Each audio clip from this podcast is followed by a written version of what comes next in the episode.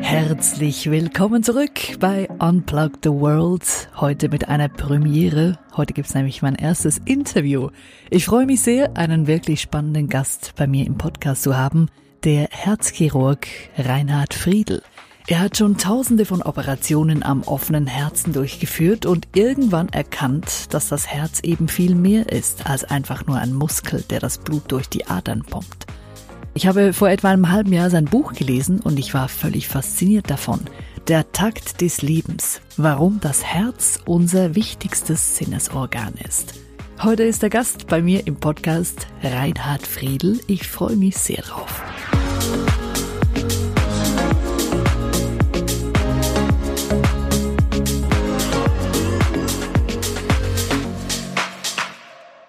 Und täglich grüßt das Murmeltier. Ich komme mir ja ein bisschen vor wie in diesem Film.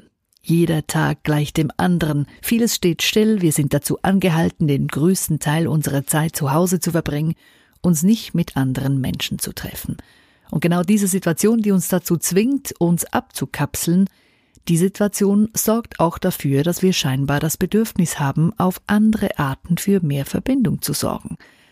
Es gibt haufenweise Videos von Menschen, die auf ihren Balkonen zusammen musizieren, von Ärzten und Krankenschwestern, die zusammen in ihren kurzen Pausen meditieren oder singen, von jungen Menschen, die für Ältere einkaufen und so weiter. Wir scheinen also in dieser Situation wieder mehr Dinge aus dem Herzen zu tun. Weshalb ist das so? Genau das fragen wir jetzt nach bei Reinhard Friedl, dem Herzchirurgen und Buchautoren, ja, Herr Friedl, weshalb spielt denn das Herz in der Krisenzeit jetzt scheinbar wieder eine Hauptrolle? Weil Herzen miteinander kommunizieren können. Und im Augenblick sind wir ja getrennt. Ja, wir dürfen niemand berühren. Wir, es gibt zum Teil Ausgangssperren und wir, selbst wenn wir jemanden sehen, müssen wir unser Gesicht bedecken, einen Mundschutz tragen und äh, großen Abstand halten. Mhm. Und dabei können wir uns über unsere Herzen verbinden. Und das ist etwas ganz Tolles, was erst vor kurzem entdeckt wurde, dass Herzen sich synchronisieren. Die schlagen dann wie ein Herz von Millisekunde zu Millisekunde ganz genau gleich.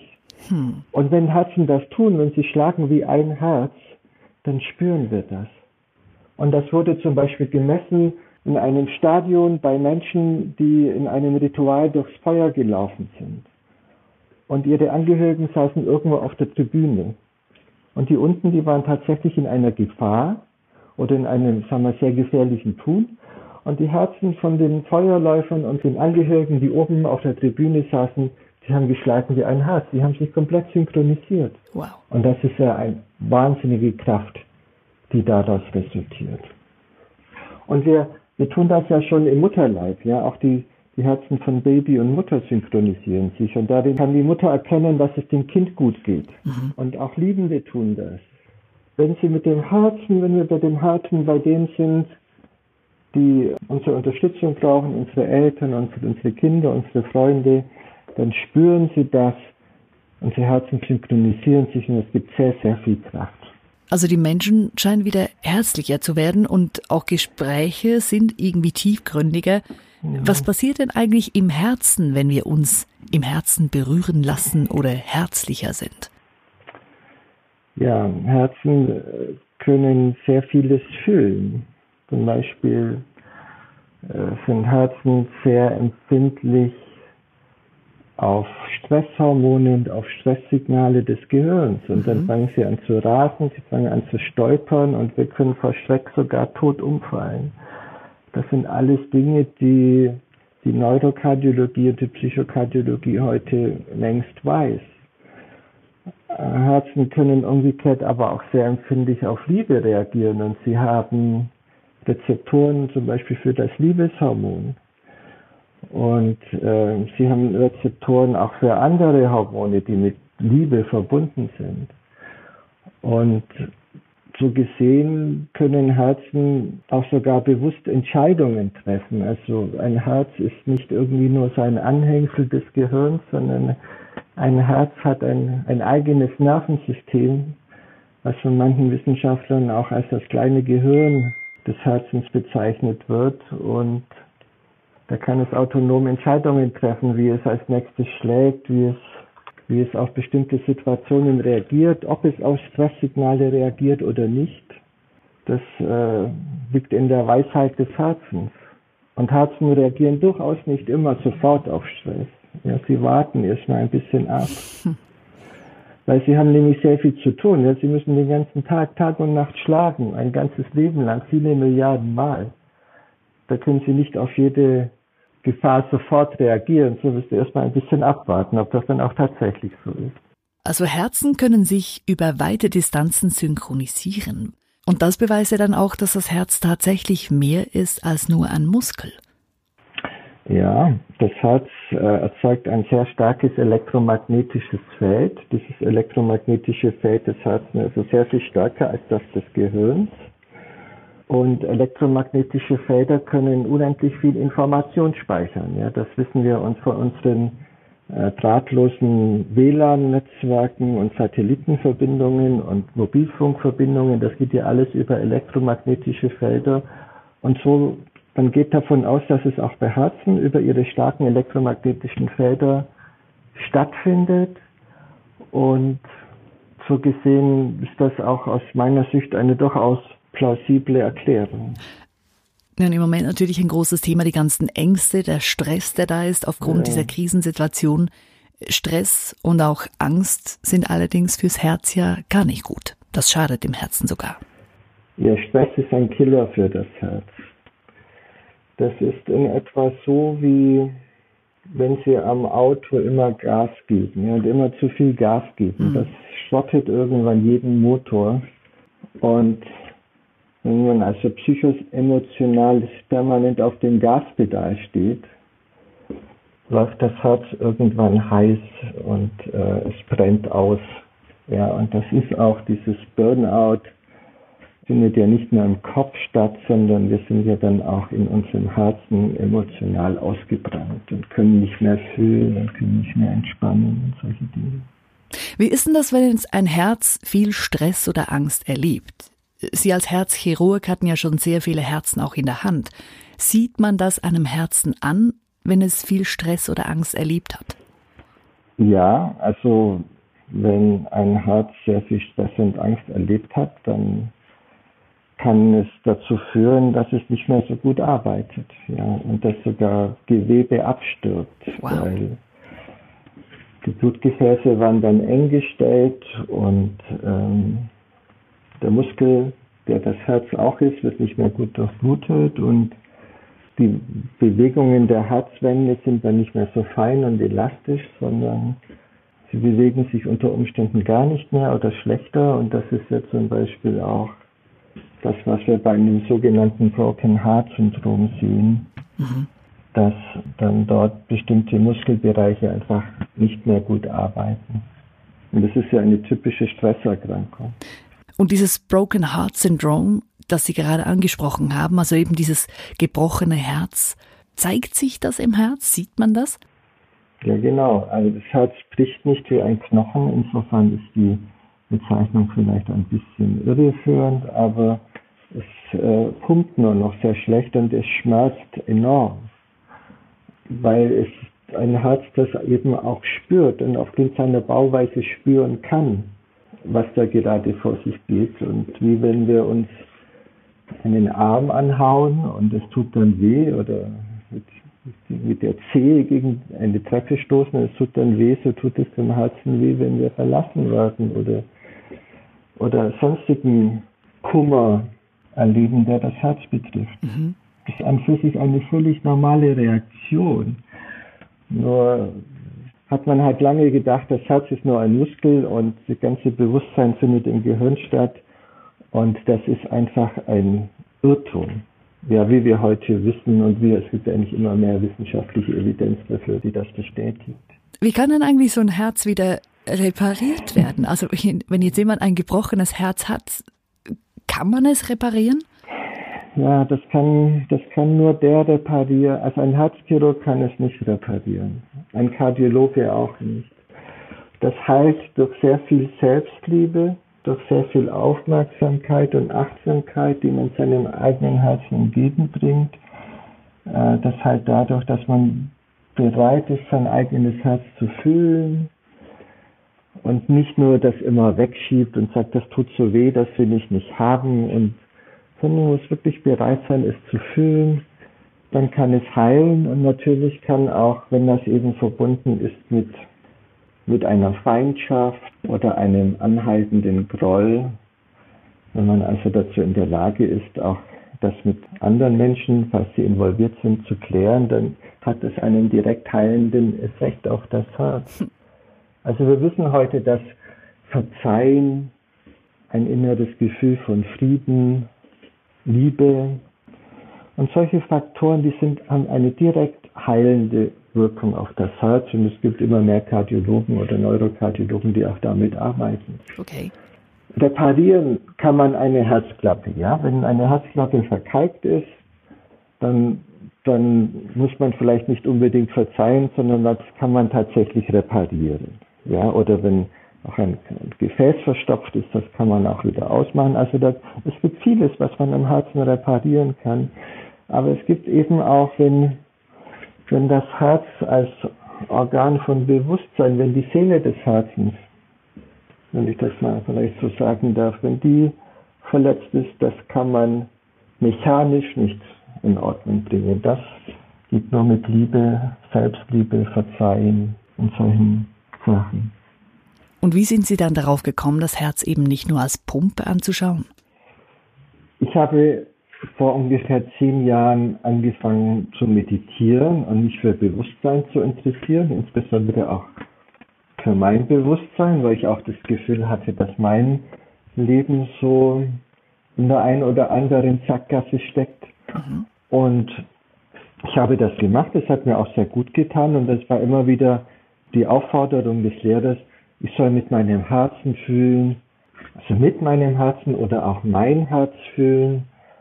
Und dann habe ich mir gedacht, naja gut, aber da habe ich eigentlich an der Universität nie was von gehört, dass man mit dem Herzen fühlen kann und wollte dann aber wirklich wissen, ist da jetzt was dran? Mhm. Gibt es dafür irgendeine biologische oder physikalische Evidenz? Oder ist das nur esoterisches Gerede, um das jetzt vielleicht mal ganz brutal zu sagen? Und dann habe ich mich auf die Suche gemacht und was ich gefunden habe, das hat mein Leben verändert. Wow.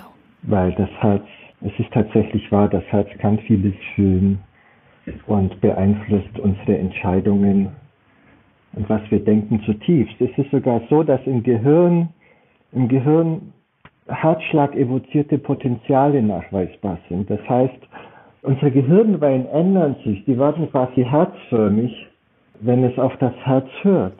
Hm. Und dann, das beeinflusst unsere Fähigkeit zur Empathie und, und unsere Entscheidungen und so weiter. Und das, das ist eben publiziert worden in, in sehr wichtigen, bedeutungsvollen Zeitschriften und das hat mich dann überzeugt. Wie, und wie war das für Sie als Herzchirurg? Also festzustellen, dass das Herz eben mehr als nur ein, eine Pumpe, nur ein Muskel ist, dass da mehr dahinter steckt? Ich stelle es mir so vor, wie wenn Sie Gold schürfen. Da muss man viel Geduld haben und man denkt, da ist, da muss es irgendwie Gold geben und man schürft und man ist dreckig und man, es ist irrsinnig viel Arbeit und es ist heiß und es sind viele Mücken und aber irgendwann irgendwann findet man was. Ja, ja, ja, das, und das ist ja eine unglaubliche Freude. War das, mhm. ja.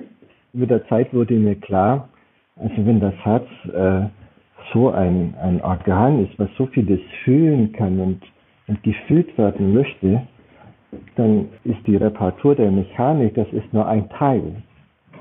Und das ist ein wunderbarer Teil. Das ist toll, wenn man Herzklappen ersetzen kann. Das hilft Menschen schon, schon sehr. Aber es ist nur ein Teil. Und äh, so dann habe ich sozusagen mein, mein Spektrum erweitert und jetzt spiele ich nicht nur immer die gleiche Tonart, sondern jetzt spiele ich auf vielen Tonarten des Herzens oder benutze alle Seiten und Tasten. Als allererstes habe ich angefangen, ähm, dann habe ich gesagt, okay, das probiere ich jetzt aus. Ich folge jetzt meinem Herzen. Das, das war tatsächlich war mein eigenes Experiment.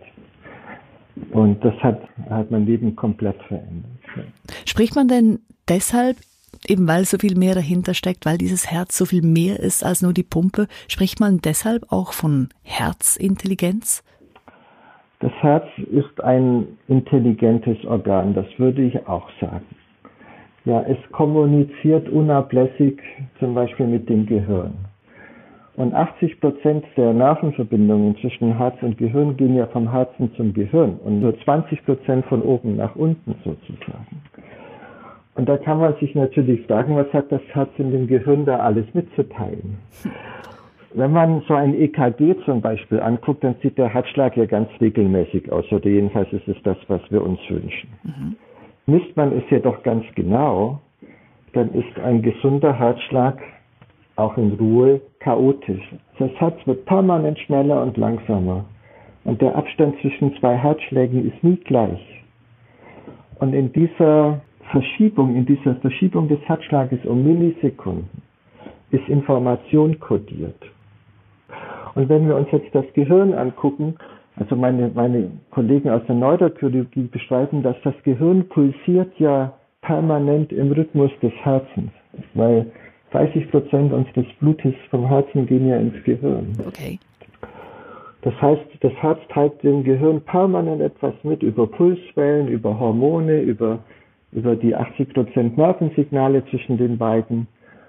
Und in der Rhythmusverschiebung von diesen Signalen, da ist die Information, die intelligente Information des Herzens an das Gehirn und je variantenreicher der Herzschlag im, im, im Mikrobereich ist, desto mehr sind wir in der Lage, Krisen zu bewältigen. Das beeinflusst unsere Resilienz, das beeinflusst unser Immunsystem, das äh, lässt uns weise Entscheidungen treffen.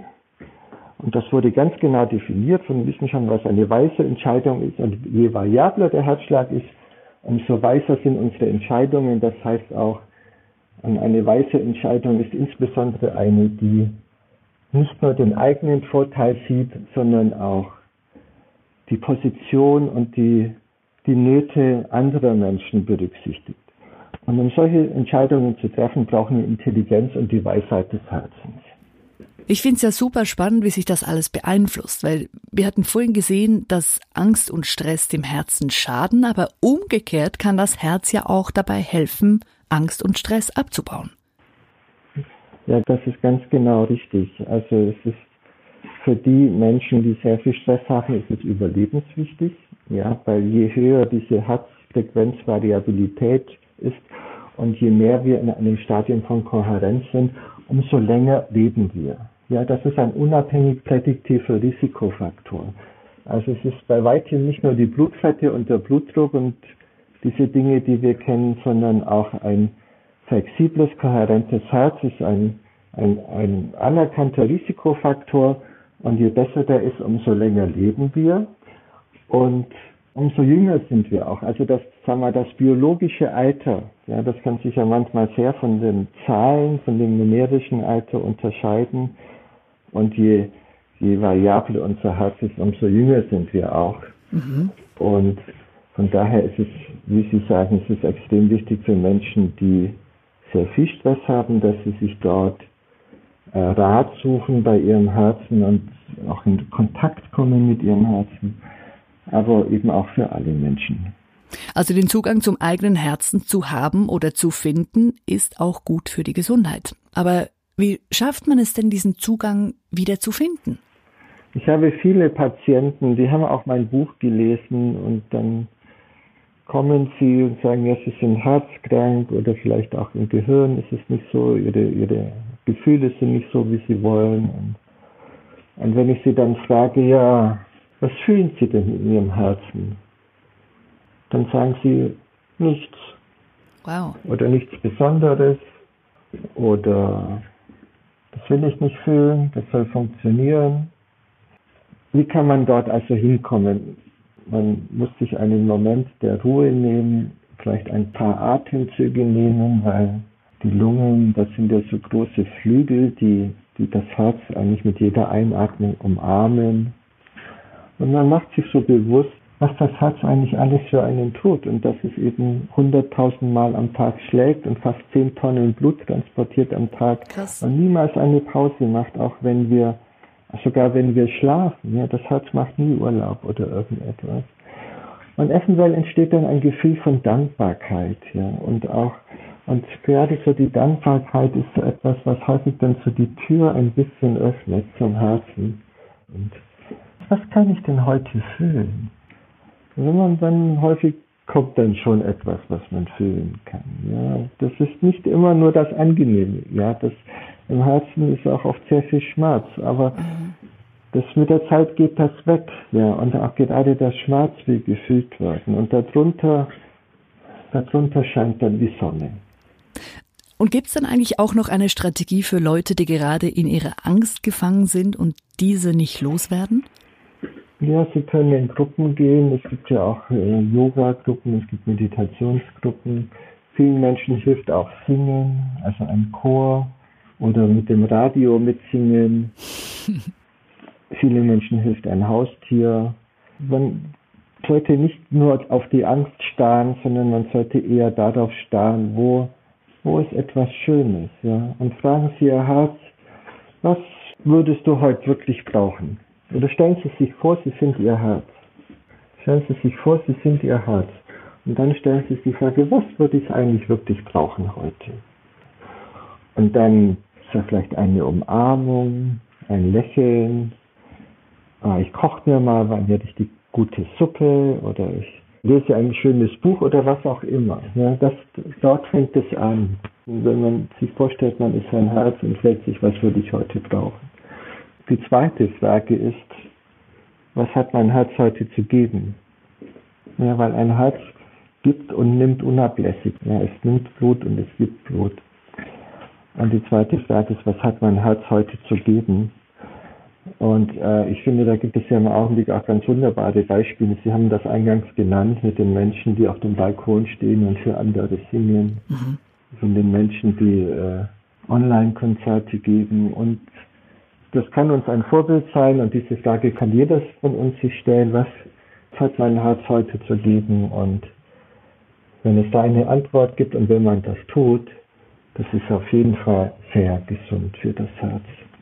Ja, wir könnten hier noch stundenlang weiterreden. Ein wirklich spannendes Thema. Vielen herzlichen Dank, Reinhard Friedl, für dieses wirklich spannende Interview übers Herz. Na klar, freut mich. Und für alle, die sich das Buch besorgen möchten, ich kann es wirklich wärmstens empfehlen. Reinhard Friedl, Der Takt des Lebens, warum das Herz unser wichtigstes Sinnesorgan ist.